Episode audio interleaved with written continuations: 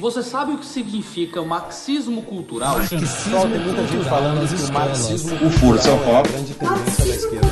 Então, quando começa toda essa coisa sobre ideologia de gênero, abortismo, gaysismo, etc., tudo isso é revolução cultural. Turn on the radio,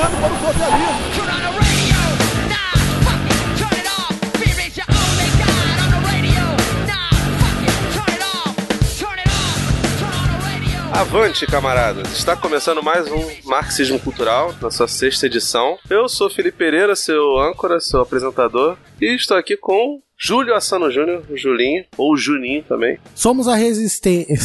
Somos Não. a resistência. Eu tava ouvindo o podcast do Robocop, e aí o. O Perna, ele não sabia se chamava de Júlio ou de Júnior. Cada hora ele chamava de uma coisa, cara, maravilhoso. Não, mas pode os dois, pô, porque. Que teu nome, né, cara? É, pô, é Júlio Júnior. Pode chamar dos dois. e nós vamos falar aí sobre alguns assuntos que estão aí na, na boca do povo, infelizmente. E vamos direto aí, porque a casa tá vazia, mas com qualidade sempre, espero eu, pelo menos. Vamos ver se vai dar tudo certo. Casa vazia, mas coração cheio de revolta, ira. Casa vazia o caralho, cara. A gente é bom pra caralho, não precisa. É isso aí. Tô levando nossa baixa estima, pô. Tô levando.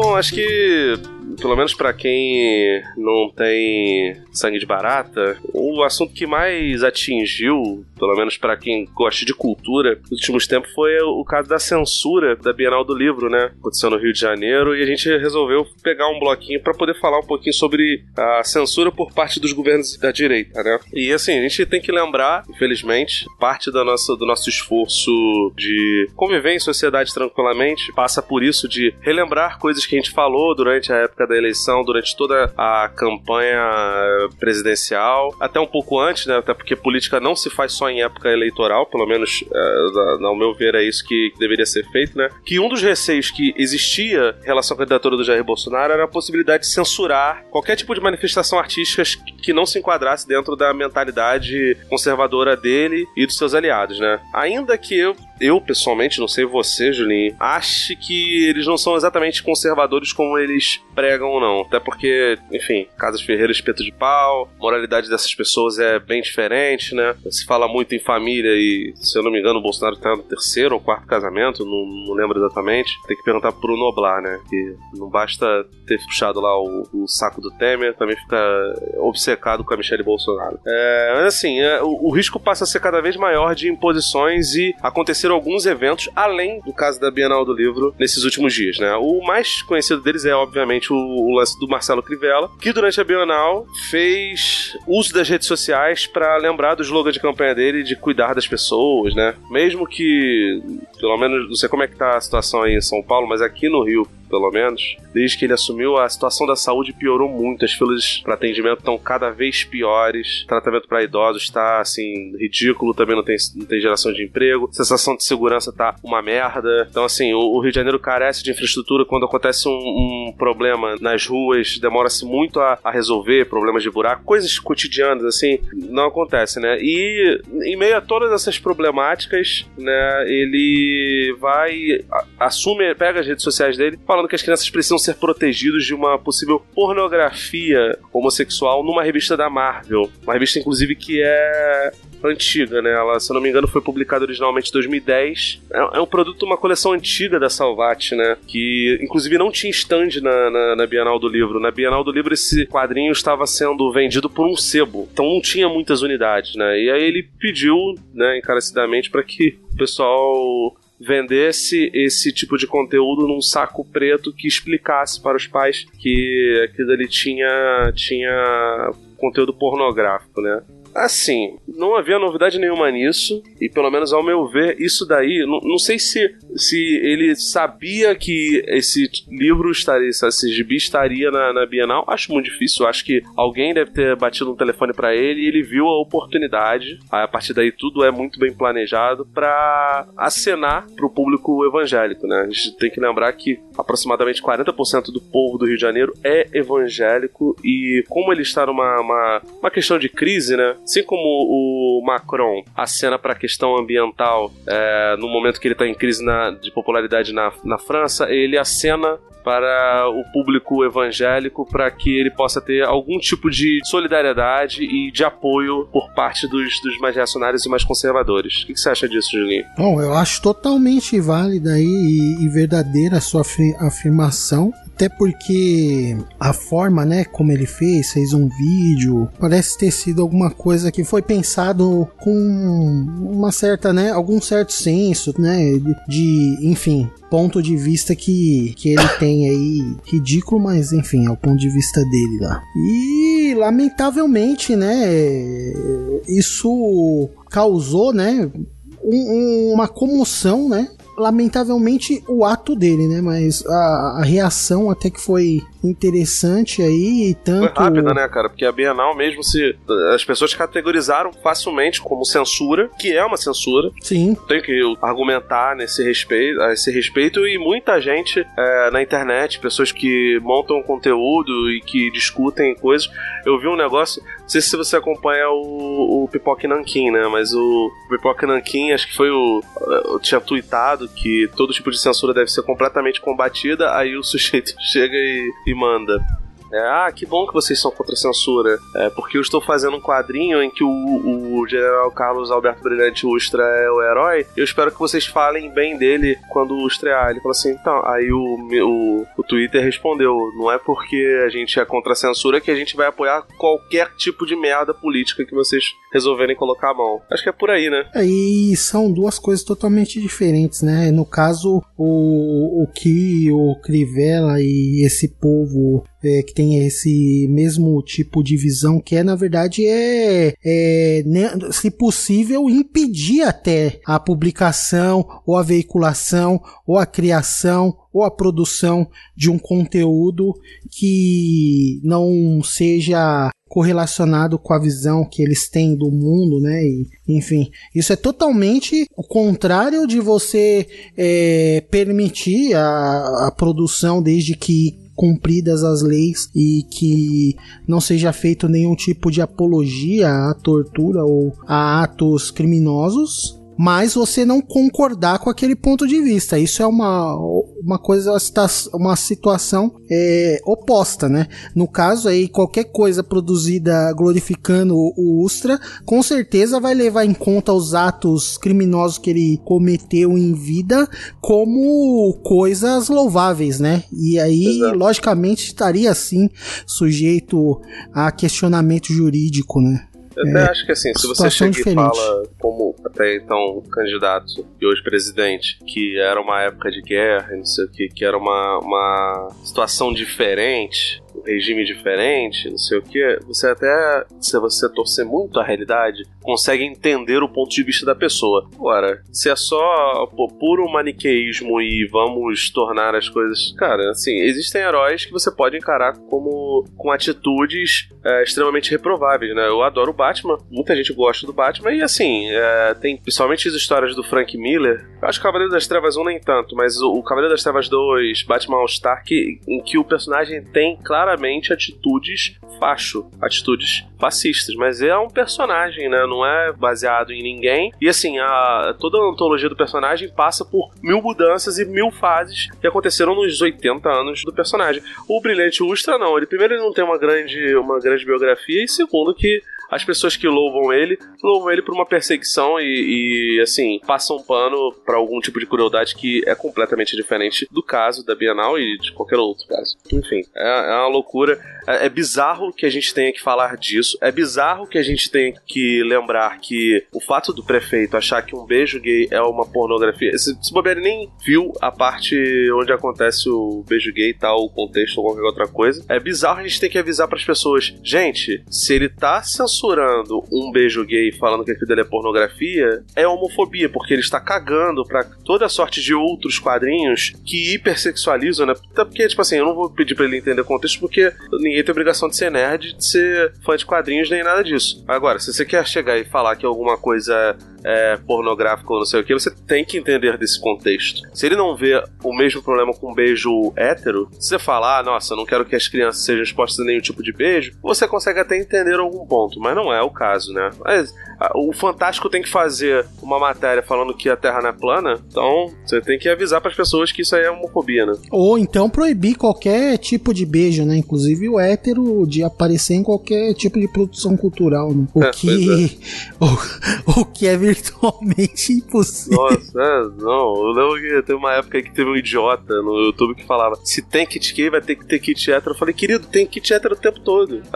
Porra, se, se, se ver dois gays se beijando fosse, fosse influenciar alguém a se tornar homossexual, não existiria gay, porque o tempo todo, cara, no Top Gun, que é um filme claramente de estética gay, o, Tom Cruise ele fica com aquele McGillis, cara. Ele não fica com Iceman, tá ligado? E, e todo mundo vê aquilo dali como, como um filme gay, porque é. É, Enfim, nesse meio tempo, o Felipe Neto, né, comprou alguns livros e gibis de temática ligada é, direto ou indiretamente à temática LGBT e ele distribuiu gratuitamente durante a Bienal e, obviamente, isso aí foi rapidamente consumido. Ele disse que sofreu ameaças, assim, é evidente que no ambiente de internet é difícil você identificar a verdade em alguns pontos, mas dado o- a violência com que falam toda hora que os bolsominions, né, que o pessoal do gado, a, a vaquejada fala dos seus opositores ou lida com seus opositores, eu não duvido que isso tenha acontecido, né? Uma outra situação interessante que aconteceu foi a batalha jurídica, né? Que ocorreu depois dessa tentativa de censura por parte do Crivella, né? Uma série de recursos, né? Inclusive é, até chegando ao nível máximo da Corte Brasileira aí, o, o Supremo Tribunal, né? Com dois ministros se manifestando a respeito, né? Em momentos quase que simultâneos, né? E ambos repudiando, né? O ato de tentativa de censura, algo que já é execrado pela lei, né? A lei proíbe esse tipo de posicionamento aí. E, logicamente, com toda razão, eu creio que foi até uma das uma das atitudes assim ne- nesse cenário assim altamente é, litigioso aí tanto da, da, da esquerda né a, a direita com esse ponto de vista é, retrógrado né eu achei interessante é, autoridades assim desse nível já dando seus pareceres de uma forma rápida e tentando evitar que essa medida ela fosse frutífera, né? Inclusive também até por parte da, da PGR também foi algo assim, é um dos raros momentos de, de que, em que todos estavam sóbrios ali, né? E opa, isso não no meu turno, entendeu? Então, então Ah, foi, não- foi legal. A- a- as instituições estão funcionando pelo menos nesse momento, né? Mas é triste porque isso provavelmente será usado em campanha, e acho que a gente vai falar um pouquinho mais pra frente sobre isso, de maneira mais aprofundada, na próxima campanha do Crivella à Prefeitura do Rio, a reeleição. De que, olha, estava tentando proteger as pessoas, mas não deixaram e não sei o que, enfim, ditadura de toga. A ditadura de toga só funciona quando é contra eles, né? Quando não é, enfim. Outro caso que aconteceu e que aí é um, é um pouco discutível, né, se teve censura ou não, por conta de algumas questões burocráticas e problemas anteriores do filme.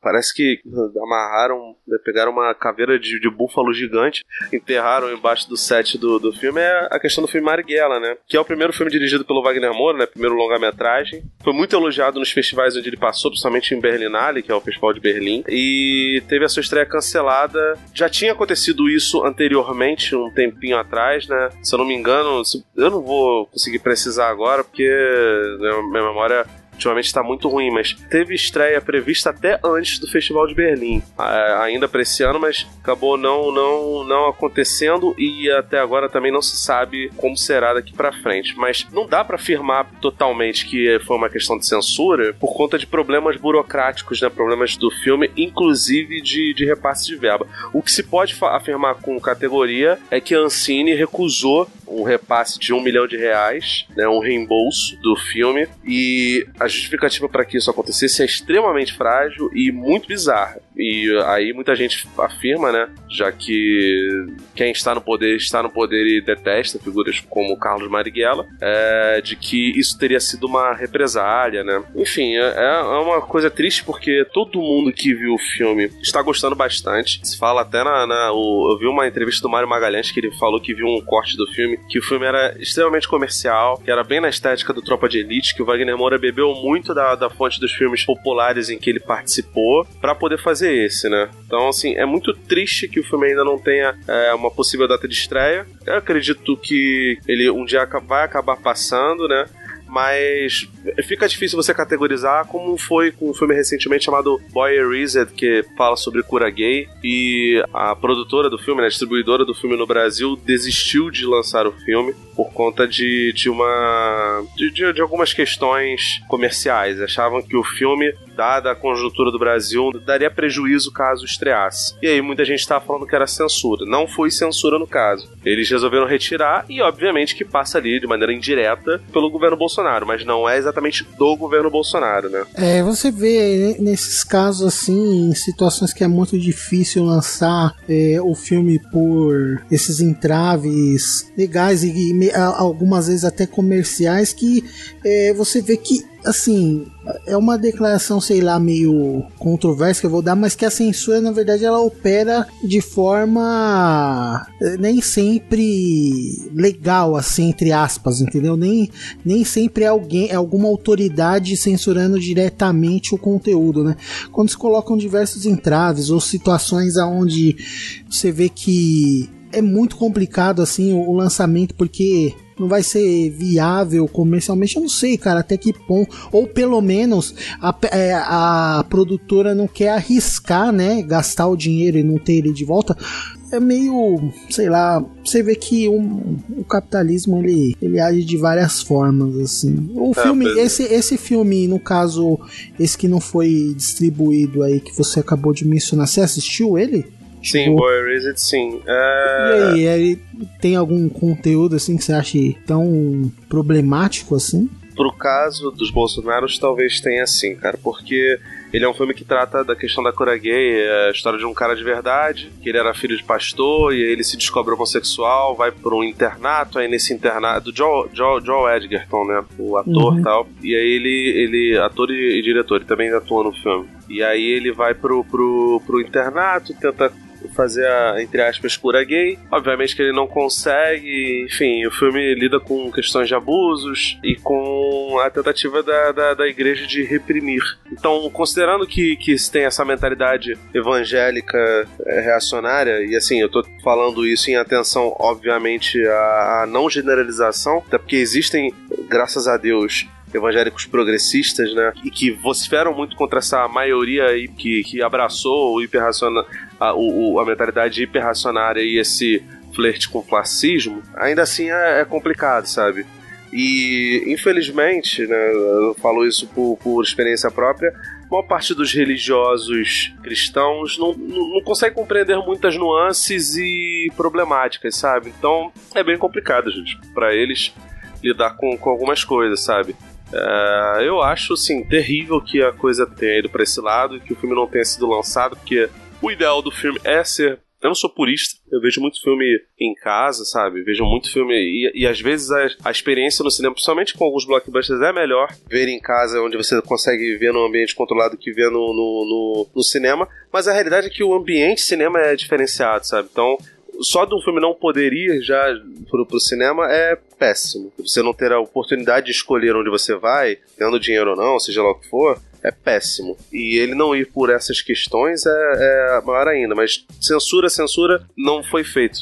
Agora, pode ser um caso desse que você tá falando. Você cerca o sujeito para ele pedir arrego, sabe? É mais ou menos o que o Bolsonaro fazia isso muito com o João Willis. Eu não sou defensor do João Willis, acho que, enfim, não vou ficar discutindo aqui sobre ele porque não é o tema da pauta, mas é, pegando o exemplo dele, o Bolsonaro ficava junto com os, os amigos homofóbicos dele na Câmara, zoando o João Willis, fazendo bullying com o João, João Willis pra quê? Porque diante das câmeras ninguém via isso. Aí quando o cara es- estoura a cabeça e tenta cuspir nele, aí o cara vai e pose de vítima, saca? Mal comparando, né, e botando proporções completamente diferentes, é isso que acontece com o governo provavelmente, sabe? Você vai sufocando as possibilidades de respiração dele e deixa a pessoa mal. É triste, cara.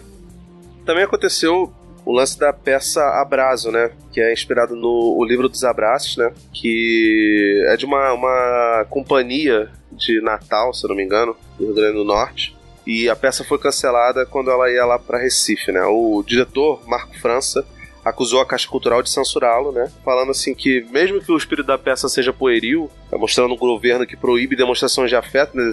proíbe abraços, é, uma alegoria né, óbvia sobre a restrição de direitos, a peça foi cancelada e, segundo ele, censurada. Né? Além disso, a Ancine, que é o órgão que organiza os repasses de verba, a gente tem que ficar sempre lembrando, não é que ela passa o dinheiro que o contribuinte é, dá, não. Ela libera que as empresas financiem os filmes e com isso tenham um abatimento nos impostos. Ela havia aprovado a concessão de apoio financeiro para dois filmes, né, o, o Greta e o Negro 3, que participariam do Festival Internacional de Cinema Queer. É, há três semanas an- antes, ela tinha falado que iria ajudar o pessoal com uma ajuda de custo que é irrisória ajuda, é 4.600 reais para cada um dos filmes, só para pagar, é, sabe, alfajor no, no free shop, tá ligado? Custos de viagem, coisa boba. A comida das diárias, né? Pois é, cara. Eles iam participar do evento em Lisboa, que era desse festival de cinema queer, e foi simplesmente cancelada essa verba, né? O Negro 13, esses filmes eu ainda não vi não, Julinho, mas eh, o Negro 13 ele, ele é um mergulho né, na caminhada de jovens negros na cidade de São Paulo, é um filme periférico, ou seja, além de tocar na, na questão LGBT, ele toca na questão dos jovens favelados, jovem negro, né? E é um filme ensaio, enfim, é bizarro. E o Greta, que é estrelado pelo Marco Nanini, foi selecionado para o Festival de Berlim, foi muito aplaudido, por sinal. O mesmo Festival de Berlim que teve o- a exibição ao concurso do, do Marighella, né? Em que ele interpreta um enfermeiro homossexual que é fã da, da Greta Garbo, né? E também em Porto Alegre, os, os cartunistas da Grafar, né, que é a Grafistas Associados do Rio Grande do Sul, eh, tiveram cancelamento da exposição Independência em Risco. Né? Eles fizeram uma nota de repúdio reclamando e a casa eh, suspendeu por- a mostra por achar que os desenhos eram ofensivos. As ilustrações foram eh, mostravam críticas ao governo Bolsonaro. O destaque foi uma charge do cartunista Latuf, que mostra o presidente Biruliro né, lambendo os sapatos do colega norte-americano Donald Trump enquanto entrega o Brasil numa bandeja. Um caso, sim, mal comparando, que lembra um pouco o lance lá dos Chicken Kennedys, né? Do, do Dead Kennedys e da produtora, aquela arte sensacional que, enfim, o coitado do. Não sei se tu, tu leu sobre isso depois, cara. O, o coitado que fez aquela arte tem a arte presa, ele não pode fazer nenhum tipo de negociação com a arte. A produtora é, também n- não utiliza, ele sequer tem acesso àquilo dali. As pessoas mandam DM pra ele no Instagram, mandam mensagens privadas no Twitter pedindo pra ele pra liberar, pra poder fazer camisa, não sei o que. Ele fala, cara, não posso mexer. A arte foi feita por mim, mas tem direitos autorais né, é, e, e comerciais da empresa. Essa história já me deu muita dor de cabeça, eu só quero ficar quieto na minha. Caramba, teve um tempo atrás que ele tinha dado uma alterada na, nessa arte aí, né? Tipo, tirando o logo da banda e tal. É, ele E- botou, era, tinha tirado o Dead Kennedys e entrou Chicken Kennedys, mas É, então, nem ma- assim ele, ele pode mexer, cara. Caramba, não sabia desse prosseguimento aí da. Pois é, então assim, situação. São casos bizarros que envolvem, sabe, toda uma problemática que se não pode ser chamada de censura com todas as letras, se tem pelo, se cospe pelo, se, se fica miando, se se enrosca na perna das pessoas, muito difícil não ser um gato, né? Então assim, a gente ah, pode achar que não é, que não é censura, pode falar que, é- que são cinco ou seis casos isolados, mas a realidade é que a gente enxerga claramente notas né, bem agressivas de censura em todos esses casos. E até somando a isso aí também, a mais um- uma outra situação, tem o caso também que o Itamaraty, né, pediu pra tirar o, o filme do Chico Buarque, né, sobre o Chico Buarque lá de um festival no Uruguai também, né? Teve isso. Uma outra situação aí, já tipo não diretamente, né, área envolvida a cultura, mas a área diplomática, né? Isso também fazendo, agindo de, de formas ali, usando os tentáculos de formas, né, diferentes ali pra tentar censurar ou impedir ou evitar a reprodução de conteúdos aí, né? É, é bem lamentável isso aí. E to- Todas essa- essas atitudes, mas isso é, é, também já era esperado, né? É, é, o que a gente precisa é que essas áreas que produzem conteúdo, que disseminam a cultura, elas se mantenham resistentes, né? Tem que continuar produzindo, mesmo tendo essa dificuldade, para que. Porque se deixar de fazer isso aí é muito pior, aí é ceder ao discurso e às táticas é, baixas, né? Que têm sido utilizadas aí para tentar dissuadir aí o. É, só, só dois pontos sobre essa história. Primeiro, esse filme do Chico Buarque, ele é até antigo, já tem mais de um ano, se eu não Pois me é. engano, ele é até de 2017. Então, assim, quem viu, viu, né, cara? É bizarro porque o Itamaraty quer mexer nisso. E o conteúdo dele pode ter certeza absoluta que não tem nada de subversivo, né? É basicamente birra idiota. Se fosse um filme sobre MC Reaça, talvez teria alguma coisa ofensiva. Não no Chico Buarque, né? E segundo, obviamente, a, a, a organização do festival lá do Uruguai falou: ah, não, não importa o que vocês querem, importa que o filme vai passar aqui. Itamaraty não, não apita nada, só, man- só faltou mandar uma carta endereçada a quem interessar e tome no cu. Porque, enfim, uma idiotice, né, cara? Não, não tem muito o que falar em relação a isso, não. Mas bom apontamento, é isso mesmo, cara. A gente tem que. As pessoas têm que ter, ter na mentalidade que tem que haver algum tipo de resistência, nem que seja simbólica. Vamos lá pro outro? Vamos.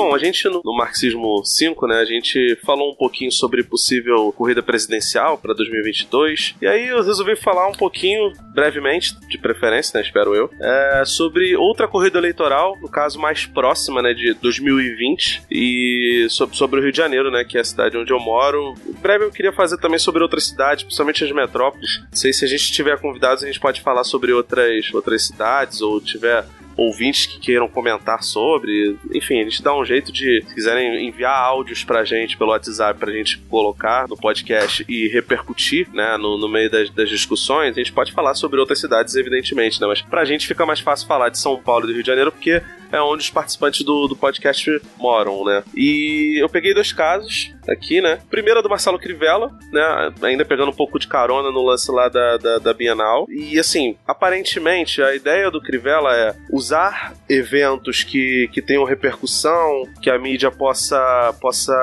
é, jogar nos seus jornais, seja na TV aberta, na internet, ou nos jornais impressos, que veiculem o nome dele e que façam as pessoas lembrar quem ele é, né? Considerando que o Brasil é um país que, a gente vive falando isso, não tem tradição de discussão política absolutamente nenhuma, as pessoas acham que discutir política é xingar de toda sorte de caracterização pejorativa misógina, ou, sei lá, chamar o Lula de, de analfabeto, ou do outro lado também, chamar o Bolsonaro de fascista, assim, ch- chamar o Bolsonaro de fascista não é entender de política, chamar o Bolsonaro de fascista é só falar um pouco de verdade. Mas tudo bem. É, assim, ele claramente acena com o, o povo mais retrógrado, né, com o, o crescente número de evangélicos que, que estão no Brasil, que estão no, no Rio de Janeiro, né, que beira 40%, 45%, não é pouca gente. E assim, é, é bom sempre lembrar que a partir do momento que uma, uma religião cresce muito, e no caso dos evangélicos existem muitas congregações e denominações, não se fala uma língua única. né? Apesar da Universal ser o maior secto religioso dentro dos evangélicos, né, ser a maior franquia de, de igrejas, com mais fiéis, com mais poderio, com a Record, com espaço em rádios, é, ainda assim eles não são unanimidade, né? O Crivella mesmo já cansou de sofrer resistência, por exemplo, do Silas Malafaia e de, outros pastores celebridades do, do Rio de Janeiro e de todo o, o Brasil, né? Então, assim, ele acena com essas pessoas e, e apela para uma paranoia comum, que é a da, da homossexualidade e possível perigo às crianças, né? Dentro dessa mentalidade imbecil deles, para possivelmente conseguir alavancar a, a- algum, a- pelo menos a chegada a um segundo turno das eleições. Considerando que assim, o Marcelo Freixo, se eu não me engano, ele foi com 17 ou 18% pro segundo turno no ano de 2016. Se o Crivella chegar com essa pontuação, provavelmente ele vai pro segundo turno. Ele teve acho que 20 e poucos, quase 30% no, no- na, na eleição que ele ganhou no primeiro turno. Não, não ganhou no primeiro turno, né? No primeiro turno ele teve essa quantidade de votos. Né? Eu acho que ele não chega nisso porque a aprovação dele tem sido cada vez mais baixa, as pessoas não gostam dele. Ele, só pra lembrar, ele não elegeu o filho dele, o. Não lembro o nome do cara, se era Marcelo Crivella Júnior, sei lá o que que era. Mas assim, ele não elegeu o garoto. E se tem uma noção agora que talvez prejudique ele de que a política tem que ser feita por novas pessoas, né? Por mais que o Bolsonaro seja um cara de 20 e poucos anos na. quase 30 anos na Câmara, é, ele conseguiu passar essa ideia e não sei se ele consegue passar isso, né? Ele está acenando pro mesmo público do Jair Bolsonaro exatamente para poder pegar é, carona nessa popularidade. A gente não sabe se ele consegue ou não. Ele tem a máquina a favor dele, né? E os possíveis candidatos que vão contra ele, a maioria não é de esquerda. Ele provavelmente perderia contra outro candidato de direita, mas o candidato de direita que agora, né, há pouco menos, pouco mais de um ano para a eleição que desponta é o Eduardo Paes, que acabou de ter uma derrota significativa para o governo do estado. Não se sabe se ele vai ser o candidato do, do DEM, pode ser outra pessoa. E assim, ele está um pouco queimado porque ele é, é encarado como um corrupto por boa parte do eleitorado do Rio de Janeiro. Então talvez ele não seja o, o maior adversário para o Crivella. E assim, se ele for com o Freixo de novo, o Rio de Janeiro tem essa, essa mentalidade de, poxa, venha qualquer pessoa, mas não vem ninguém do pessoal, porque vão liberar maconha para todo mundo. Então assim, Caramba, é, é tão, é tão simplório o raciocínio assim, cara. Cara, é. Infelizmente. As eleições dizem isso, né? Mas assim, evidentemente que tem gente que pensa diferente, né? Ó, que não é possível. Esse tipo de tática que ele, o Crivella aí tá tentando e que você é, descreveu, né? É, é uma coisa. É, é tipo um nível assim de. de clickbait assim que não deveria, sabe? Funcionar, cara. Não- porque tá faltando coisa básica, tá, tá tendo problema é, de. né? se- do dia a dia ali, né? Da, da- da- que mexe com a vida das pessoas no dia a dia e, e o cara não vai pra uma outra, né, pra esse outro lado aí, entre aspas, aí, cultural, né, sei lá, enfim, mas, mas cara, e não é possível que as pessoas sejam tão, cara, não, não pode, a, razo- a razoabilidade mínima, assim, né, do, ela tem que ela tem que eh, se sobressair, sabe? Acima Sim. desse discurso entre aspas moralista aí que, enfim. É triste, Ju- Julinho, porque o Rio de Janeiro já teve uma tradição de. de...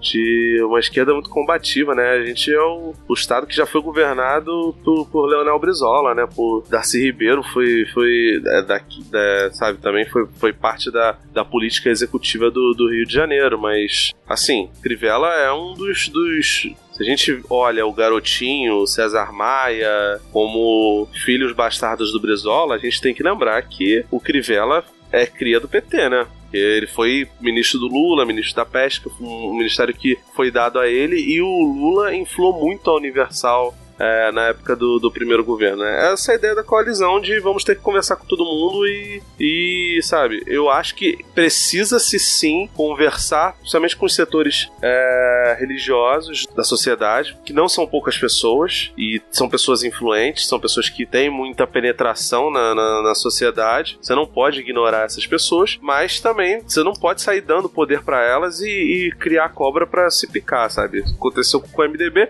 e aconteceu com o PRB, sabe? O, o- aliás, o Zé, Zé de Alencar era um dos mandantes do, do PRB, o partido que hoje é, o partido do, do, do Marcelo Crivella, dos filhos dele e da- de toda a base crivelista, né? Mas infelizmente é isso, cara. E fala pra mim, tem algum adversário virtual, é, o Crivella, fora o, o Eduardo Paz e, E o Freixo? e o Freixo? Olha, tem o candidato do bolso, né? Que é o Hélio, o Hélio Lopes. Ah, não né? é o Crivella, o candidato do bolso, não?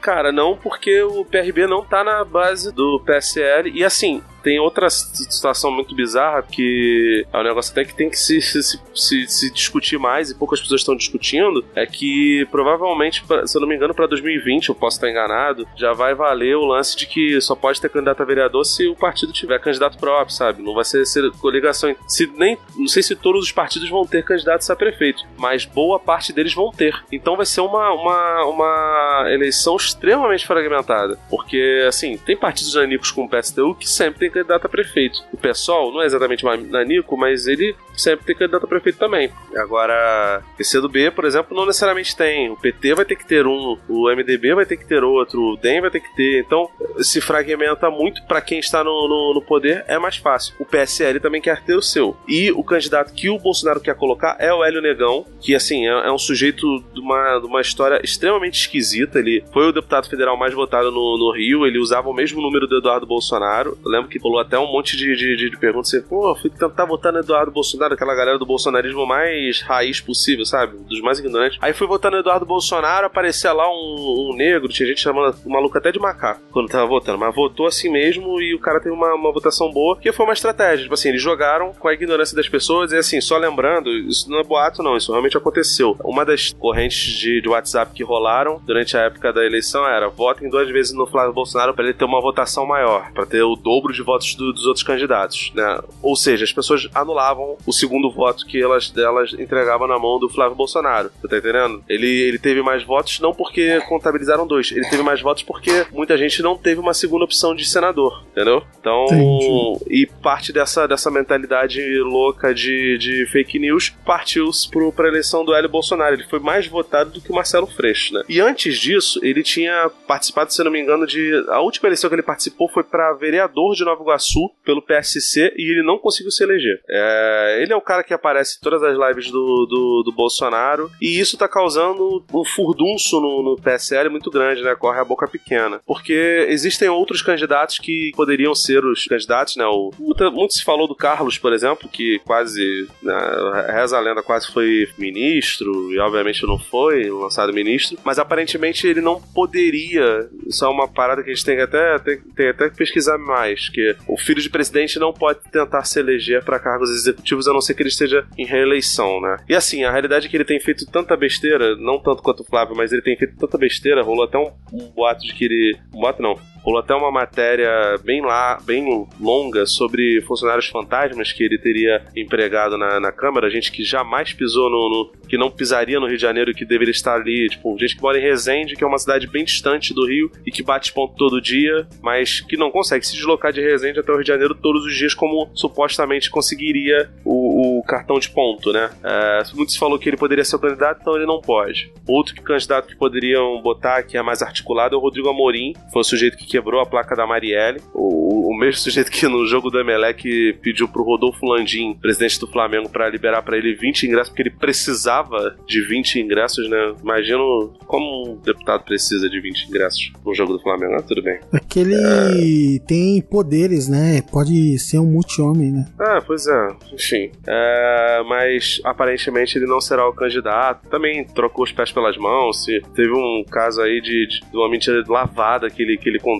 e, e um jornal do Rio entregou ele, né? E assim, eu sinceramente não sei como é que seria isso, né? O Hélio Bolsonaro não parece ser um sujeito de falas muito articuladas, né? Que não seria uma novidade, afinal de contas, o, Bo- o Bolsonaro foi eleito presidente sem conseguir participar dos debates, né? Sempre de uma maneira bem pífia, bem, bem ridícula. Mas, sinceramente, se ele. se- talvez se ele coloque o, o Hélio Bolsonaro, seja até uma, uma parada entre, entre muitas aspas positiva para uma possível candidatura de esquerda, né? Porque seria um candidato meio peso morto e disputaria ali com Crivella pelos votos, pelo mesmo secto de votos, né? Mas muito se fala aí de possíveis candidaturas do PDT, de uma chapa com PT e PSOL, que seria, seria boa, né? Eu acho muito difícil ganhar. Mas eu acho que tem que sinalizar pro povo de que essas pessoas estão juntas em torno, pelo menos, de um mesmo, de um mesmo discurso, né? E o PT, infelizmente, perdeu muita força aqui, na, na- principalmente na capital, mas do Rio de Janeiro como um todo, né? Tem um, um deputado eleito, federal eleito, que é a Benedita.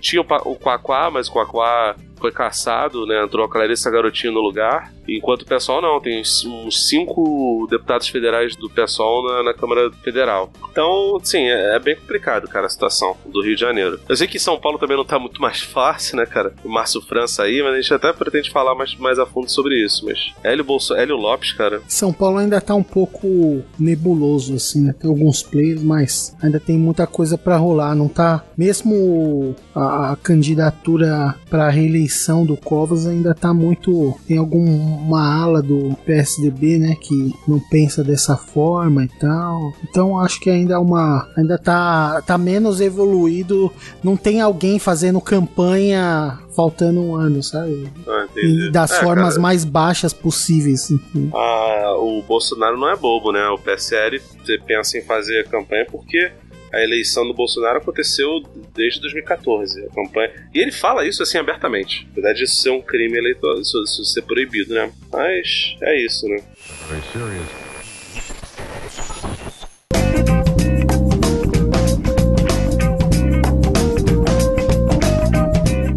Bom, então, nosso segundo assunto do dia aqui, vamos abordar rapidamente a- o andamento né, da reforma da Previdência, que graças às trapalhadas aí, confusões, muitas aventuras do intrépido e atrapalhado governo, né? É, a reforma da Previdência que foi uma pauta assim que praticamente dominou é, o noticiário político no primeiro é, semestre, né? Após o recesso parlamentar, ela já com a ap- aprovação no segundo turno na, na Câmara dos Deputados, ela passou meio que a segundo plano, né?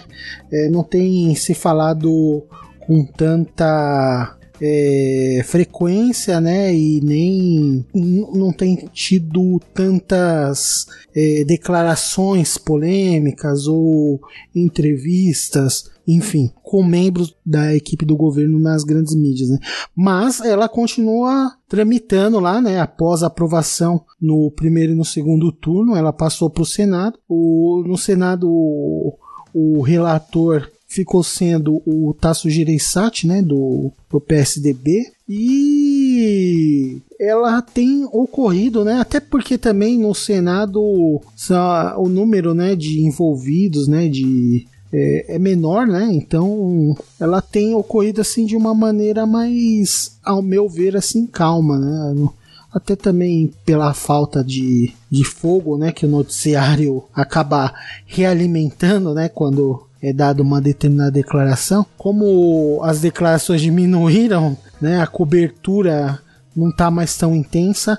Também tá dando essa impressão de que tem sido mais calma, mas os, a- as áreas interessadas, principalmente num, num ponto que ficou de fora da, da PEC 6 que foi proposta na Câmara lá, né? Como há um interesse de estados e municípios, ela acabou voltando essa discussão no Senado junto com outros pontos, né? É, aí para isso ocorrer sem que tivesse que voltar o texto integral para a Câmara, né? Eles estão criando essa PEC paralela da, da Previdência, né? Que já está até para ser votada é, e que engloba estados, municípios, é, dá algumas alterações e algumas diretrizes novas ou pequenos ajustes que possam, em alguns pontos, até diminuir, né? O efeito danoso que a, a reforma da PEC 6 lá foi propôs, né? No, inicialmente tal um destaque que eu achei aqui interessante, né, que teve uma sessão, né, no plenário no dia 10 com especialistas, né, e até vários deles, acho que praticamente todos já tinham falado na Câmara também, né, mas sempre importante esse debate, esse esforço, acho essa esgrima de ideias bem interessante e importante, né, É uma pena que infelizmente o centrão e uma parte desses votos, né, uma é, até significativa, tá do lado da reforma, então olhando assim de forma bem fria, acho impossível parar, apesar de achar que os pontos levantados pelos contrários, né? No caso até dessa sessão lá tava o, o Eduardo Moreira, tava o, o Fagnani também, né? Que é um economista é, com voz assim bem é, ressoante né, na esquerda e tal, com argumentos interessantes. Infelizmente, essa reforma não vai ser parada mais, né? Eu totalmente descrente em relação a isso. Mas foi interessante ver que ah, novamente estiveram lá para dar suas ideias, né? O discurso para quem já acompanha a reforma desde o começo não foi nenhuma novidade, né? De nenhuma das partes mas é interessante você ver que está sendo cumprido o, o, o rito, né?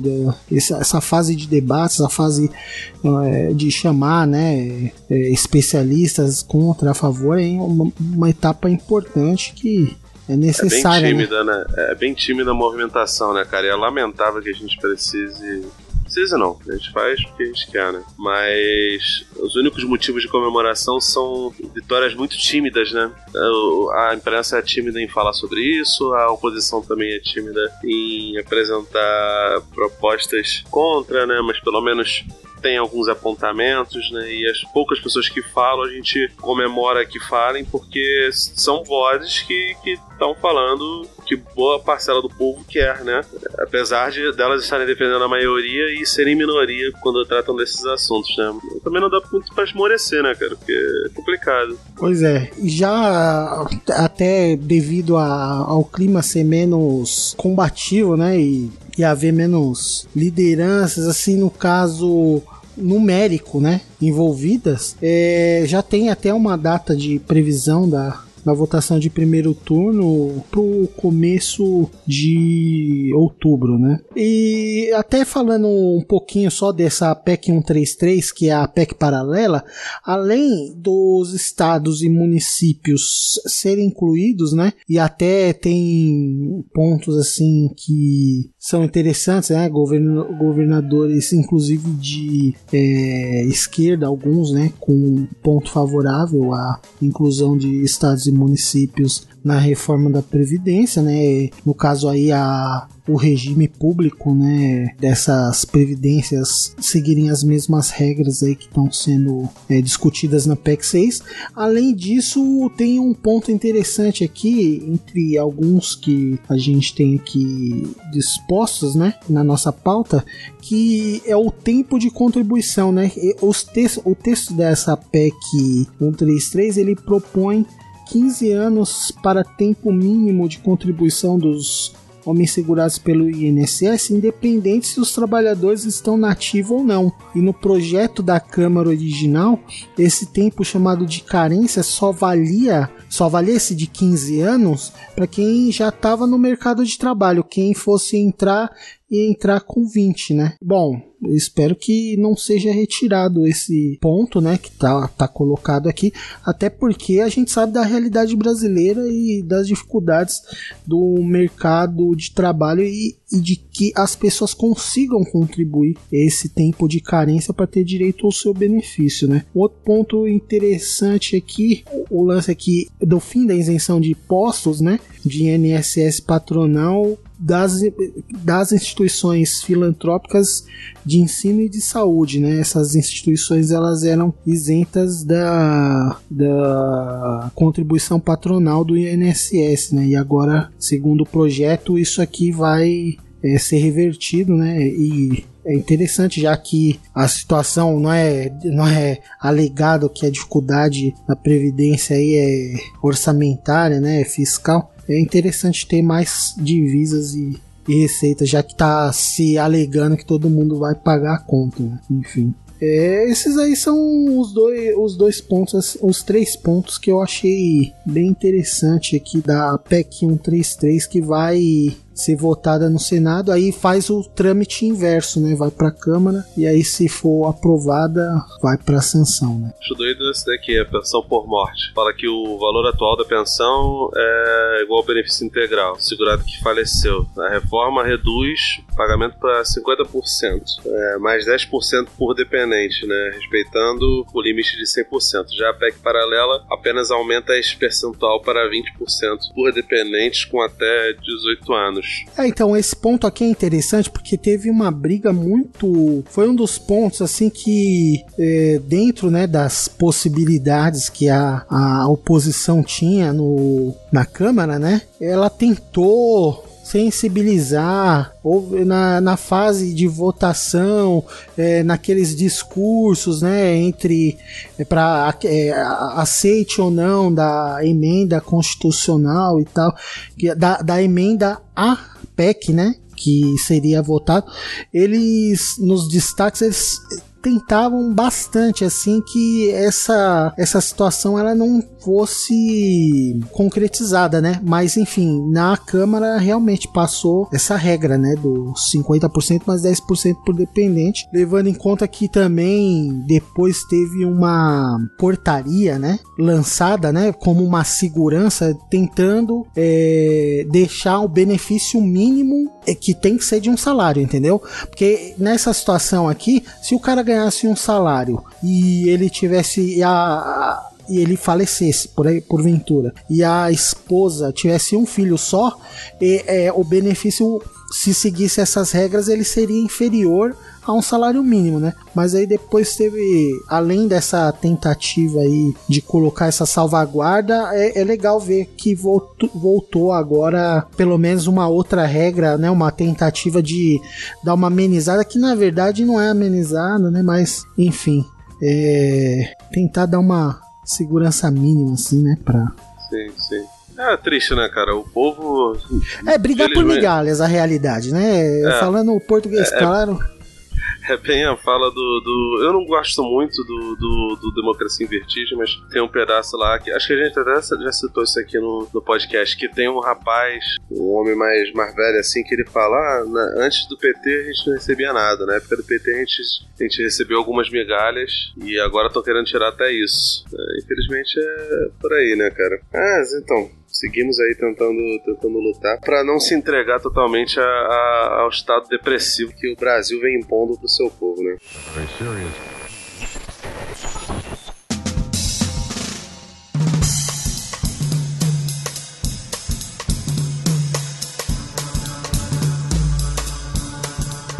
Bom, a gente vai falar agora no terceiro bloco, né, sobre uma entrevista, né, ou algumas entrevistas que rolaram e que a gente achou interessante. A primeira delas foi do Michel Temer ao Roda Viva. Se eu não me engano, é a primeira fala dele assim mais prolongada em TV desde que ele eh, deixou a presidência, né, Julinho? Exatamente. Acho que a menina, a menina que apresenta até, se eu não me engano, ela tava no, no Roda Viva como convidada no Roda Viva do Jair Bolsonaro lá. Ela é a, a menina que o Bolsonaro indaga sobre ser paga como pessoa jurídica ou, ou pessoa física. Ela fala assim, não é meu caso. Enfim, É Daniela Lima, né? Ah. isso, exatamente.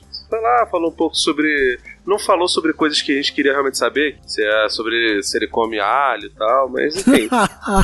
Mas a introdução falou um pouco sobre a polêmica da, da prisão dele. Ele foi extremamente evasivo, como boa cobra criada que o sujeito é, né? E eu lembro, eu lembro que eu não tinha visto logo na estreia, não vi ao vivo, fui ver depois no, no, no YouTube da TV Cultura, né? É, e muita gente pegou a fala recortada lá, dele repetindo que ele não era a favor do golpe, não sei o quê. Assim, as pessoas, bem que ele fala aquilo ali reiteradamente, várias vezes, mas é uma fala meio recortada. Ele não categoriza coisa como golpe, ele usa o termo golpe, nesse caso, em atenção à questão que perguntam pra ele, a indagação que é, fazem pra ele, né? E assim, ele fez isso de caso pensado. né? Ele é articulado o suficiente pra não cair numa armadilha tão boba, né, cara? Não, não, e, e ele, eu acho que assim, até levando em conta o contexto total, né? Porque eu também tive contato com a entrevista do Temer, né? Eu, eu sabia que segunda-feira ele tava lá, mas eu tava editando aqui, ao mesmo tempo tava vendo o, o- o jogo da segunda noite aqui,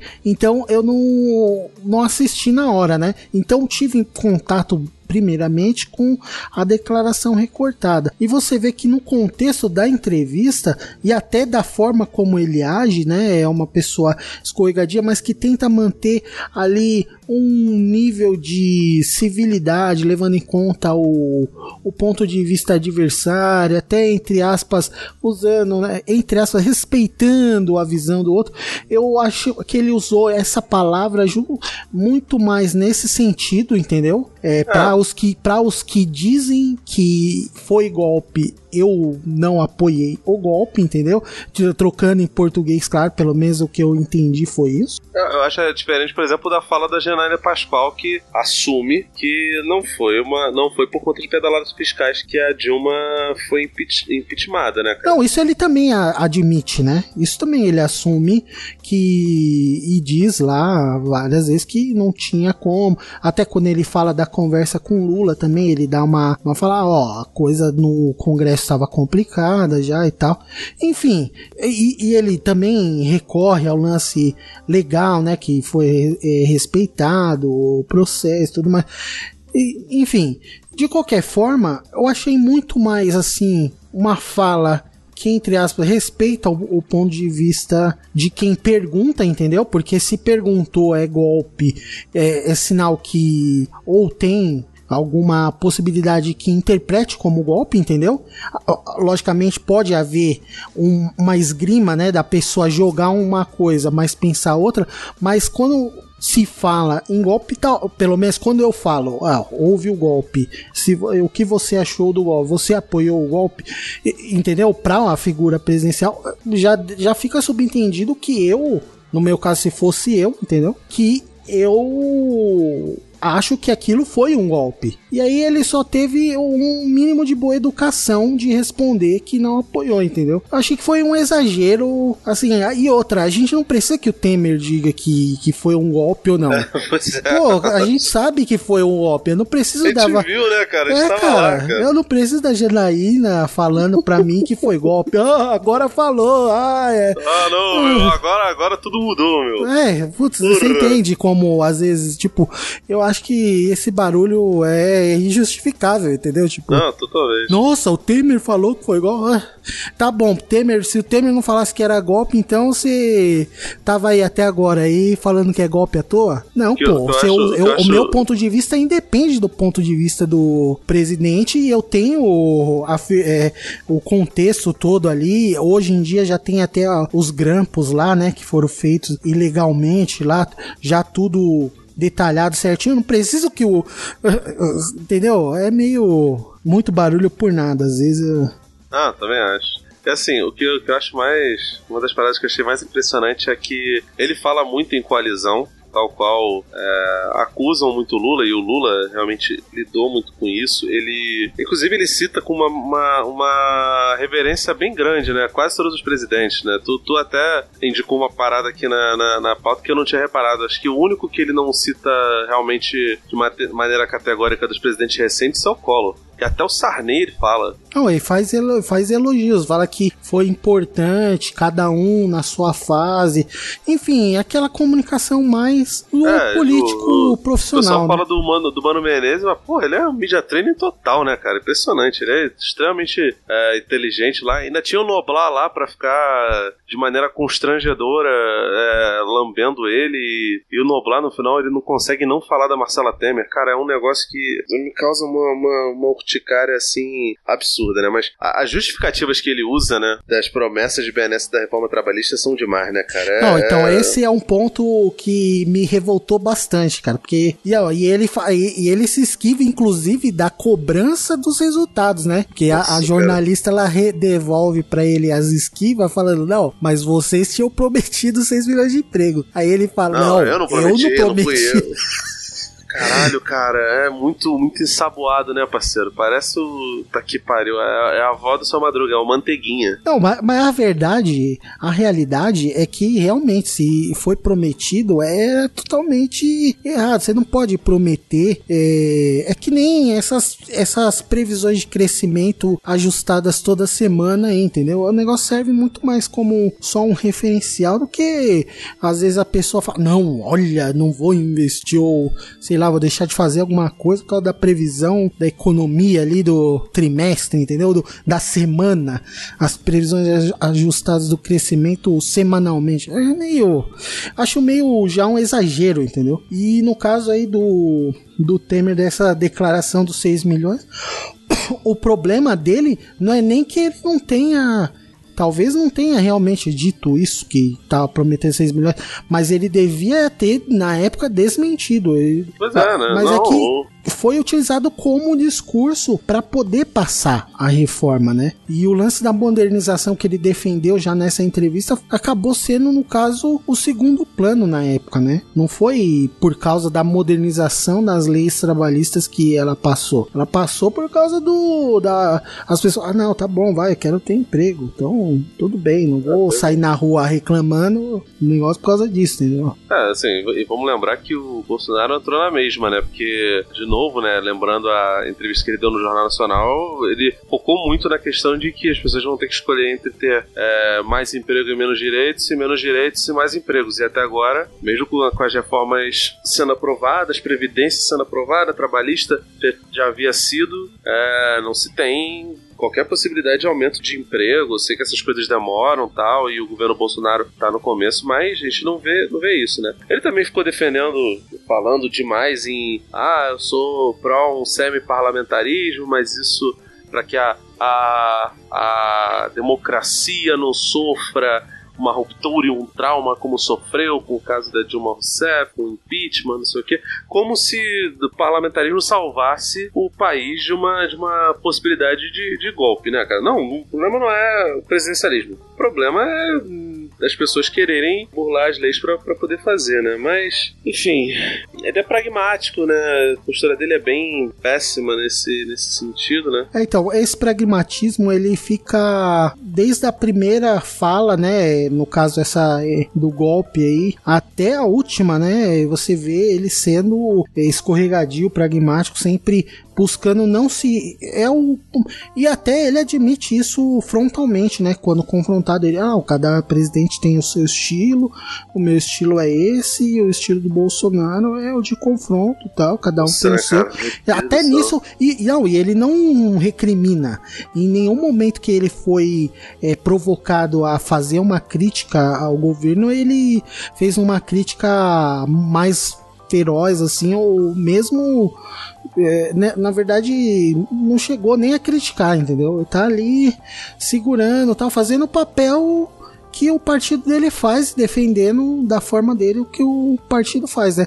E é até interessante também um outro ponto de vista que era apontado por muitos analistas na época que as reformas estavam sendo propostas no governo dele, ele admitindo, né, que em vários momentos só foi possível ter essa visão e fazer determinadas manobras como aprovação da reforma trabalhista, porque ele não estava preocupado com os níveis de popularidade dele, né? E isso deu mais liberdade, né? Para que ele fosse e apro tentasse aprovar medidas que, é, numa situação normal, diminuiriam a popularidade dele. Como a dele já estava baixa e ele não tinha nenhum tipo de ameaça grave assim à governabilidade dele, né? Ele ficou à vontade para fazer essas reformas, né? Um ponto que até me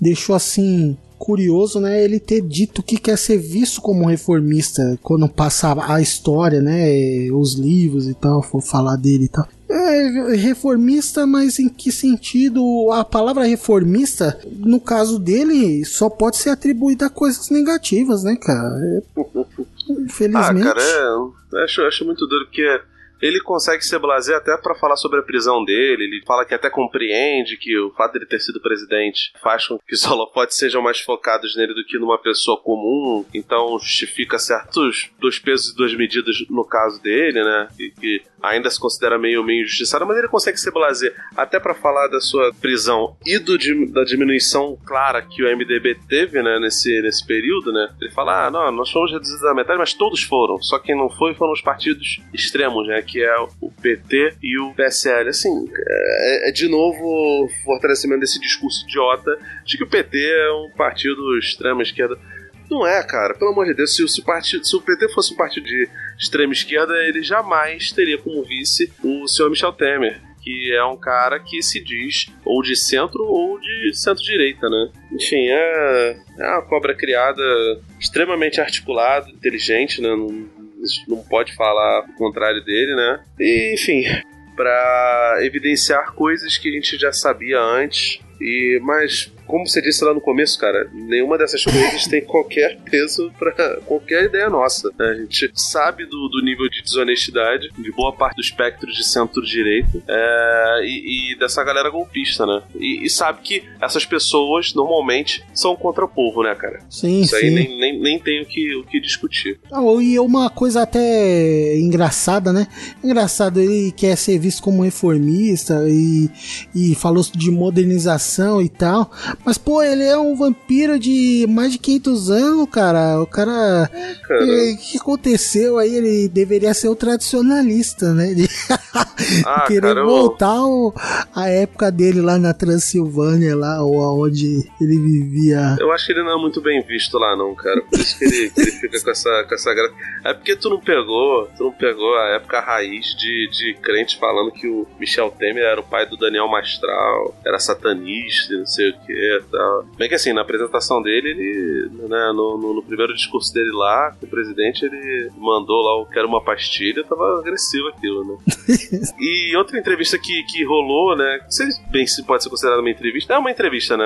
Foi no, no Canal Livre, né? O nosso querido Flávio Dino, dos governadores, né? Entre aspas, paraíbas, o pior, segundo o presidente. Ao meu ver, é o melhor, que eu gosto muito do Flávio Dino. E assim, eu não consegui ver a entrevista mais, mais recente que ele deu no My News, onde o pessoal fica pega e foca muito na, na questão dele, ah, você é comunista ou não? Tipo, é, assim, um monte de perguntas vazias. Tal qual foi o, a participação do Glenn Greenwald no, no, no Roda Viva, que eu até pensei em colocar na pauta, mas sinceramente foi tão vergonha alheia que eu acho que não tem nem que ficar, ficar repercutindo muito o show de horrores que aconteceu lá no, no Roda Viva com o Glenn, né? Que mesmo sendo o centro da roda, ainda tem que ficar ensinando para jornalista gabaritado como se lida com comunicação social, ou como deveria se lidar, né? E aí o começo dele, da entrevista, ele fala sobre a rejeição que o Jair Bolsonaro tem com a figura dele, né? Mas ele é bastante re- respeitoso. Você vê que ele não tem uma postura aguda, assim, aliás, bem diferente. Ele falou que já se reuniu com o presidente mais de uma vez.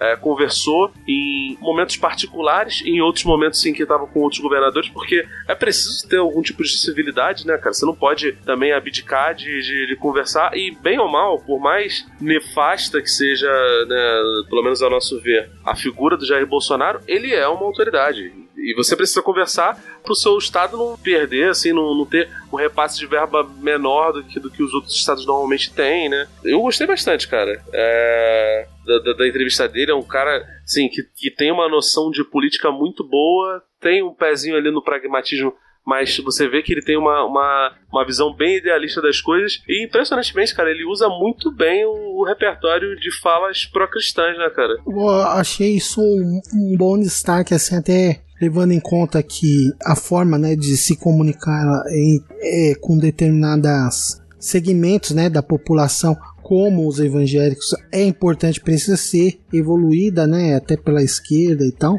É bem interessante você ver o, o Flávio lá citando a, a Bíblia em vários pontos, até fazem até uma piadinha, né, uma brincadeira com ele, mas ele ali com bom humor também é, responde e tal. E foi, foi interessante nesse ponto. Achei assim interessante o ponto de vista dele referente à reforma da previdência, né, e a inclusão de estados e municípios na reforma, né? Ele é favorável, né? Acha que os estados e municípios têm que também fazer parte disso, feitas todas as ressalvas, que ele faz as ressalvas lá de que é, o peso no regime geral foi muito alto e a reforma estava prejudicando os que ganham menos, né? E totalmente verdade. É, e eu achei, achei interessante essa crítica em, em relação à regressividade da, da reforma. Achei ba bacana também esse ponto de razoabilidade, né? Buscar um diálogo, é, mesmo com visões diferentes, hum, quando se ocupa um determinado cargo, né? É preciso que, no caso aí, sendo executivo, né? Poder executivo, que consigam dialogar mesmo tendo visões diferentes, que é o, o que acontece aí com o Bolsonaro, né? Na, na declaração dele. E é até uma coisa tão básica, né, cara, que é muito triste, né, a gente ter que falar, né, sobre isso. Como tá? se fosse algo grandioso, né, É. cara? Quando é, deveria ser algo, algo realmente protocolar, né? Faz parte do. Assim, por exemplo, tem uma. Eu, eu gosto muito de algumas figuras aqui do, do Rio de Janeiro que, que concorrem de vez em quando a cargos executivos, mas que são normalmente do legislativo, como o Marcelo Freixo, e você não vê ele conseguindo conversar dessa moda, desse modo mais popular em entrevistas ou debates. Apesar de eu achar que ele melhorou muito, né? O Flávio Dino não, cara. Ele consegue conversar de maneira bem tranquila, né? Ele se esquivou até da possibilidade dele, dele se candidatar à presidência em 2022. Eu acho ele um belíssimo quadro, cara. E não poderá concorrer a- ao governo do estado do Maranhão, né? Já que ele foi reeleito agora. É um de interessante até aprovação uma bom. coisa que a gente tava, desculpa ter te interrompido, mas uma coisa interessante do desses pontos assim, tanto da entrevista do Dino, né, quanto outro que infelizmente a gente não vai comentar hoje, mas que teve também esses dias a do Rui Costa, né? É interessante ver como é, a gente aqui também do Sudeste, né? in- Infelizmente, como não tem acesso ao dia a dia, ao noticiário, né? Mais próximo lá da, da região Nordeste, a gente não tem noção da forma como são razoáveis, né? E até interessantes os discursos, né? De líderes da, da esquerda em seus estados, né? Longe do nosso, né? São Paulo acaba a gente achando que o centro tá aqui e sempre acaba, né? Tem Ah, o é o Rio não, também, é, então, Rio também. Mas você vê assim, pô, bacana, muito bom você ver um- uma entrevista assim como essa do Dino.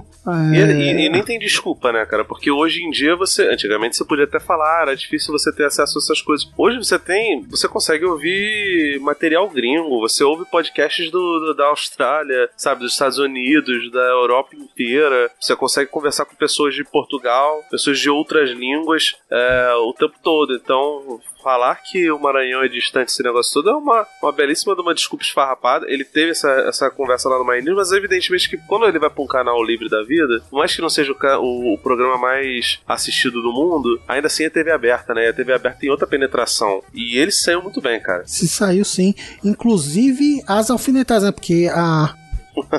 A Band ela ali um lado meio light assim do, do bolsonarismo, entre aspas, né? Mas é favorável, né? O Datena aí entrevistou o, o, o Bolsonaro aí já mais de uma vez lá no, no horário da tarde, É, né? mas, o, mas o. Datena entrou na, na lista dos comunistas agora. Então, Não, é, tem que mas-. Lógico, não, é. sempre tem as guerras internas deles lá que, enfim, né? A gente quer mais é que elas aconteçam mesmo.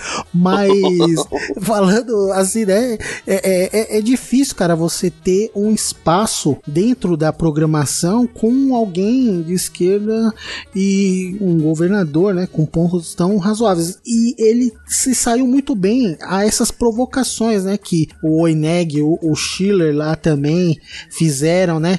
Até o Mitre, de certa forma, ali, mas numa coisa mais discreta, né? Mas. Ah, o Mito o é tranquilão pra esses caras, né? é, mas o Oineg, que é reaça total, e o, Não, e o Schiller merda. também, meu Deus do céu, os caras, né, tava ali babando. E ele, e o, uma dessas é, inquirições, né, o, o no no momento o Dino tava falando sobre a necessidade de coalizão, né, de tentar montar alianças e tal, para poder conseguir governar e tal. Aí o, o Eneg manda o discurso tradicional aí da, dos bolsonaristas aí que não, que coalizão é uma coisa é, que tá é, presa na mente da população como corrupção e tudo mais. E ele se saiu muito bem, devolveu. Não, é necessário sim. E é isso que a gente precisa, tipo, é, conseguir desarmar essas travas, entendeu? Por exemplo, a, a palavra coalizão e, e alianças e razoabilidade no diálogo, ne- negociação, ela tem que voltar a significar o que elas realmente significam e não corrupção e não ah não tá combinando as coisas. Não mas a, a política é isso. E o que está acontecendo no governo no- nas poucas medidas é, que tem gerado frutos né no governo Bolsonaro e tal é, enfim discutir a qualidade dessas medidas já é uma outra situação um pouco mais complicada que ia gerar uma crítica grande da nossa parte. Mas enfim essas medidas, essas poucas que acontecem, elas são fruto de coalizão, elas são fruto de, de tentativa de diálogo, e mesmo quando o outro lado, que na verdade deveria ser o lado principal, que é o governo, se torna eh, e dificulta e, e- e se torna tipo difícil de dialogar, você vê que as outras lideranças tentam, né, refazer ali para que aquele projeto de interesse siga. Isso é da política, não é uma coisa. Ou então não, não, não pode negar o que a, o- a política é a negociação, é a, a conversa. Se não é, então vamos todo mundo embora para suas casas e, ou então vamos brigar, só vamos se bater frente a frente aí fisicamente, e- enfim, entendeu? é, é meio complicado você e, e- e é estranho como a mídia, tipo, cara, só porque o cara ganhou não significa que o que era a, palavra que era de uma forma virou outra, que o que era coalizão agora é, é, é tido como negociata, corrupção. Não, é o contrário disso. O, o, o significado das palavras ele continua sendo o mesmo. O que foi feito de errado quando para negociar o que, né, que aconteceu eh, anteriormente não invalida o significado exato da palavra que continua existindo. Né? A coalizão, a aliança, o diálogo, ele tem que existir. Ou então não é democracia, não é não é política, pô. E, então foi bem legal a forma como o Dino se saiu aí e deu até umas investidas bem elegantes, assim, sabe? Nos pontos Não, de ele vista manteve, aí. manteve a classe pra caramba, cara. Sim, sim, e, e conseguiu até se impor, até, né, e quando era interrompido, fez como vários, ou como qualquer político, né, que quer expor seu ponto de vista faz, né, tem que não permitir a interrupção e finalizar seu raciocínio para Não, E, e além de terminar. tudo, assim, ele é, ele é juiz, né? Então, assim, ele tem uma noção que leigos não têm muito boa sobre, sobre determinados assuntos, né? Ah, o, o- a discussão que ele faz sobre o caso da Lava Jato, em que ele afirma que ah, Lava Jato não, tem, não é de todo mal, evidentemente, eu concordo com 70%, ele fala alguma coisa desse sentido, dos casos que foram é, julgados e, e tratados como culpados, mas evidentemente existe uma. é, não é uma, uma operação livre de críticas, né? E assim, você vê que ele, ele se esquiva de algumas coisas, mas não é super evasivo, sabe? Não é. Não, não são saídas covardes. Ele fala sobre o PT, fala que não existe possibilidade de um governo de esquerda que não envolva o PT, e ele tá certo, cara, porque é o maior partido, é o maior expoente da esquerda é, nacional, e é preciso, né, cara, ter algum tipo, pelo menos, de conversa com, entre esses partidos, né? Então, assim, se a gente não vê uma possibilidade de união entre Ciro e o, e o PT, e assim,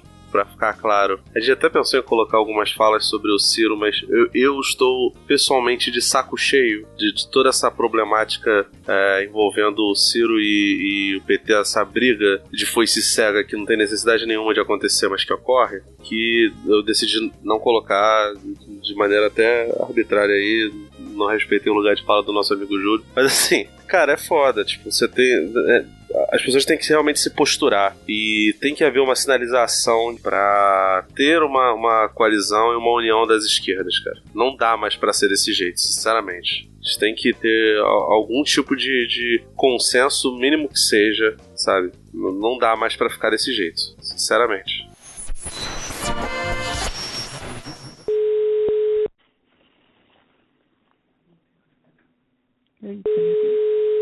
Alô? Alô? Lula, deixa eu te falar Fala, uma querida. coisa. Ah. Seguinte.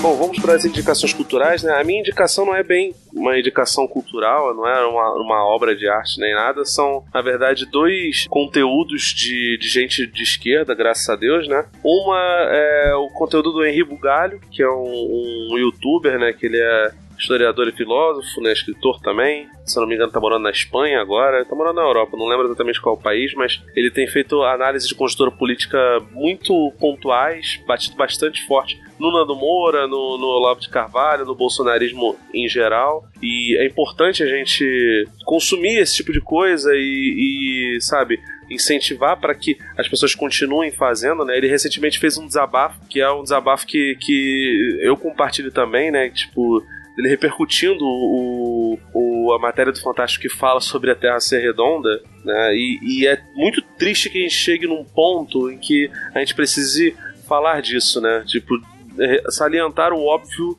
e discutir com as pessoas nesse nível, né? E o outro é um episódio do, do podcast lá do B do Rio, lá da Central 3, que, se não me engano é lá do B do Rio 116, né? Que chama Doente de Brasil com o Fernando Tenório, que é um psicanalista, progressista também, comunista, né? É, em que ele fala sobre, sobre a questão da, da, da doença Brasil. Eu recomendo que todos, inclusive vocês, ouçam, né? Fala um pouco sobre, sobre o adoecimento de pessoas, especialmente das mais preocupadas e das mais sensíveis, num momento tão calamitoso do Brasil. E, assim, é, é muito prazeroso a gente parar e conversar sobre política, discutir sobre política. Eu, pelo menos, gosto, acho que o Júlio também, o Flávio gosta, o Rafael gosta, a Amanda também. É, mas ter que montar pauta, ter que é, analisar essas coisas e, e- e ter contato com, com- tem outra palavra, é o chorume que tem vindo de boa parte dos, dos reacionários que, que é, circulam o poder ou até são envolvidos com o poder. É muito triste, sabe? É, é uma parada muito complicada, é triste que a gente tenha que lidar com esse tipo de coisa, mas né, a gente não pode esmorecer, não pode parar, a vida não para, nem com essas é, discussões políticas e, e com as coisas todas. A gente tem que dialogar com as pessoas porque não foram, sei lá, de- de- dezenas de, de milhões de fascistas que votaram no, no governo Bolsonaro. A gente tem que entender que, que essas pessoas tiveram alguns motivos para abraçar o pior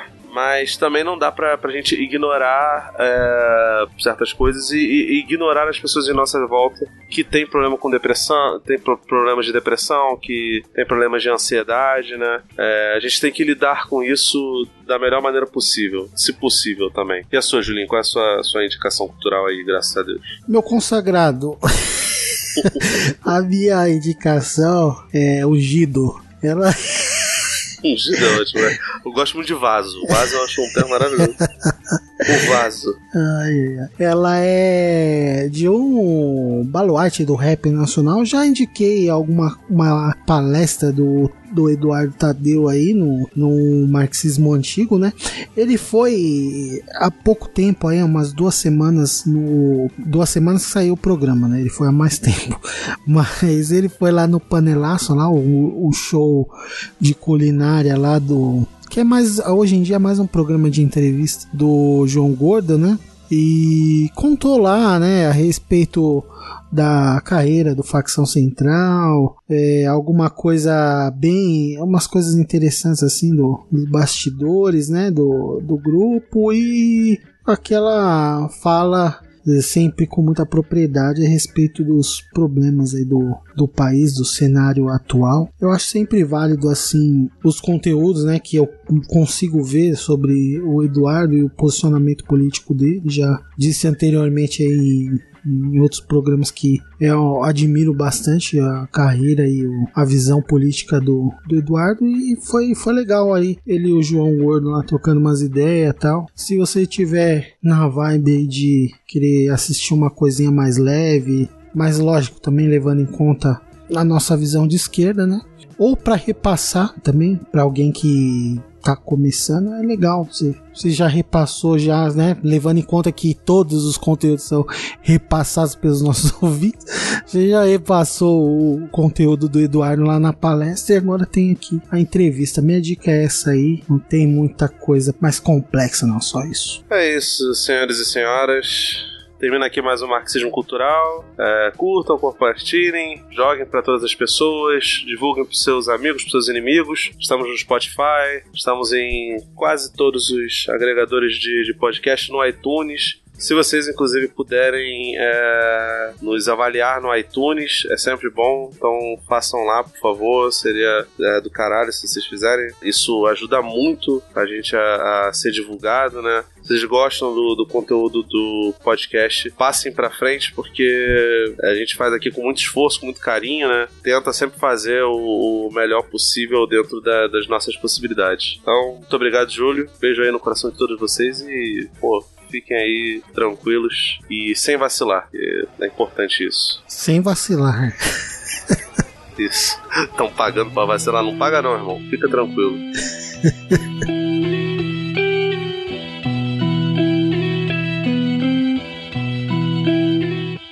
Se tu não parar de marra, meu bonde vem e te para. Se tu não abraça o papo, o papo vem e te abraça, mano. Os cana peida de subir de madrugada. Sempre marca operação com a porta da creche lotada. Mais uma mãe revoltada, uma pergunta sem resposta. Como o policial não viu seu uniforme da escola, Vinicius é atingido com a mochila nas costas. Como é que eu vou gritar que a favela vive agora? Cossielo fez piada, mas no beco ninguém riu. Tava ensinando racismo pra um público infantil. Troquei o puta que pariu pelo puto que partiu. E vim com flow caminhoneiro que é pra parar o Brasil. Só meus fiel de fechar, entrego na mão de Deus. Inimigo, eu só lamento, tão tudo na minha mão. Não há padrinho, mancada, na abraço, vacilação. Eu só corro pelo certo, quem não pode errar sou eu. Tão pedindo intervenção em pleno ano de eleição. Será que tu não entendeu como funciona isso até hoje? O exército subindo pra matar dentro da favela, mas a cocaína vem da fazenda dos senadores. Pedro Cabral a Sérgio Cabral. Gente, vocês deram Red Bull a cobra, construindo mudanças substanciais. Pedreiro da cena, sem te cobrar nem mão de obra. Esquerda de lá, direita de cá. E o povo segue firme, tomando no centro. Onde a tristeza do abuso é pra maioria. E o prazer de gozar sobra pra 1%. Um mano meu foi preso roubando manteiga. É, saiu da tranca, quis assaltar um banco. Daquele tipo de ladrão, pernas pra quem tem. Bala alojada no joelho, hoje te chamam manco. Meu pai me diz: cuidado com essa pochete, esse cabelo louro. Meu filho, cê não é branco, geral vestido igual, mas os cana te olharam diferente, eu só lamento. No banco de trás cê vai sentir o solavanco pra asfalto, é só avanço, só avanço. E as mina que da área nem sapato tem. A maioria de barriga cheia. Quem dera fosse de comida e a mãe do filho de um membro do trem. Mas nós sorri quando cai grana, fumo verde grama. Se há de verde gama quando o galo ganha. ou Quando ela diz que o Jonga tem a manha. Eu sei, eu sei. Parece que nós só apanha. Mas no meu lugar se ponha e suponha que no século 21, a cada 23 minutos morre um jovem negro e você é negro que nem eu, pretinho. Ó, não ficaria preocupado. Eu sei bem o que você pensou daí. Rezando não tava, deve ser desocupado. Mas o menor tava voltando do tempo. Disseram que o tiro só foi precipitado. No mais saudade dos amigos que se foi. PJL pros irmãos que tá na tranca.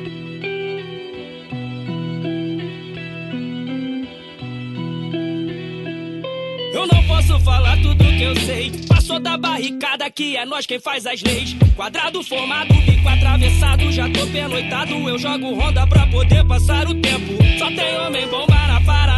Tentou me pegar na troia, mas não pôde acompanhar meus pensamentos. Seu tiro foi certeiro, mas pegou no meu colete. Botar um BMW no pinote é igual foguete. Esquece o capacete, porque agora é só granada. Os poucos aqui são loucos e não vão recuar por nada. Gestão avançada, inteligente, mas é tudo de repente. Fecha o tempo que o AK é trovoada. O uísque balançada, previsão do tempo que a Glock vai fazer chover rajada. É só ter fé no pai, que o inimigo cai. A tropa tá na pista, fadada de Calvin Klein. Eu temo pela vida do menor que me admira. Pensar que na favela só se vence pela ira. E sendo observado pela lente de uma mira. Ser alvo da inveja ou da língua que conspira. Eu tô sempre na infra e ligeiro com os covardes. X9 fofoqueiro tão matando mais que a AIDS. A geração iPhone usa drone e roupa de grife. A tecnologia a favor desses patifes. Talvez eles me peguem na escuta, falando com as puta. E o crime fica só no BBM. O instinto sobrevive às arapuca. Eu me camuflo na muvuca. E sumo a bordo de um Porsche Cayenne.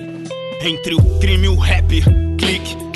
Nasce um som, morre um moleque. História triste, sem snap. Quem é guerra, quer paz. Vocês querem música sobre armas. Escrevo sobre traumas pra ouvidos que têm almas. Que isso? Foi o tiro do blindado que acertou Marcos Vinícius. Caído ali sem árbitro divide. Vocês querem sustentar o hype. Comparar o melhor flow. Viro três favela vive, não viu quanto ela chorou. Parei pra respirar por um instante. Mas quando olhei pro céu, só vi os tiros de traçante. Pensei, meu Deus, quem dera fosse as estrelas cadentes. Que o sangue que escorresse não fosse de um inocente, seria o bastante. Evangélicos e bandidos que tem cara de bandido. Ambos de nós pregamos fé, estamos divididos.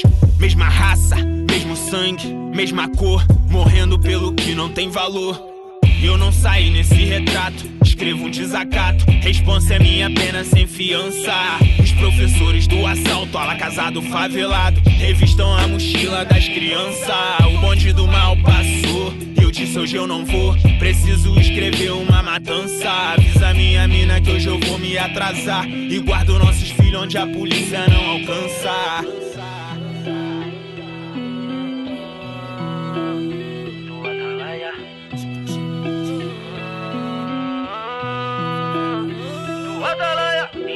Falsidade no mundo do crime. Champanhe, brusa de time, assim que começa a marola.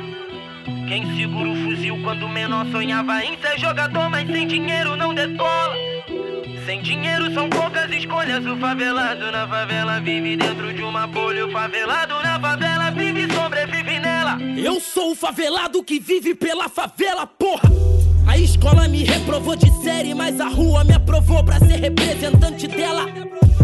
Se a sirene sinalizador, atiro sinalizador pra explanar que hoje é guerra. Matei o presidente pra que o povo se rebele. Gritei Marielle presente, essa bala também me fere. Esse tiro fere cada morador que já teve um sonho frustrado. E só quem é vai sentir na pele. Eu prego a fé independente da crença. É a nossa dor que alimenta as reportagens da imprensa. Me diz o que custa pedir licença. Troca de tiro te assusta, mas a troca de olhar comigo é mais tensa. Meu mano Play ficou preso 18 anos. Quando eu tinha 18, ele me disse o crime não compensa.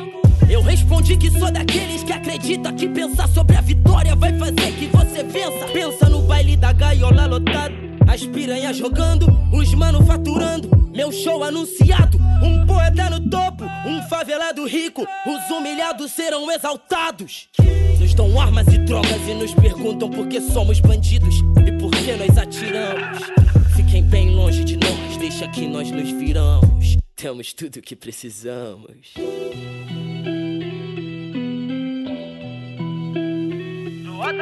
do. Quem foi que não sentiu discriminado por alguém? Há 20 anos atrás cantava paz, mas de lá pra cá só andamos pra trás. Aliás, a nova geração eu respeito. Só quem tava lá naquele tempo sabe o jeito que foi feito, o sofrimento que passamos. Vários manos, milianos sem os panos, mas atitude de respeito. Daquele jeito. Hey, é grave a greve, sei que o tempo é breve, dei o melhor de mim até ali. Vou continuar a cantar, o tempo vai passar. Você vai lembrar da negra aqui. Ideia certa, papo reto, não tem mistério. O dinheiro em si não faz o império. Seu legado, sua honra, seu mérito. Espero, país que eu quero, progresso. O jovem no Brasil sendo levado a sério. Quem corre atrás, labuta, nunca perde a luta. Eu sei, mantém sua conduta. Essa é a lei.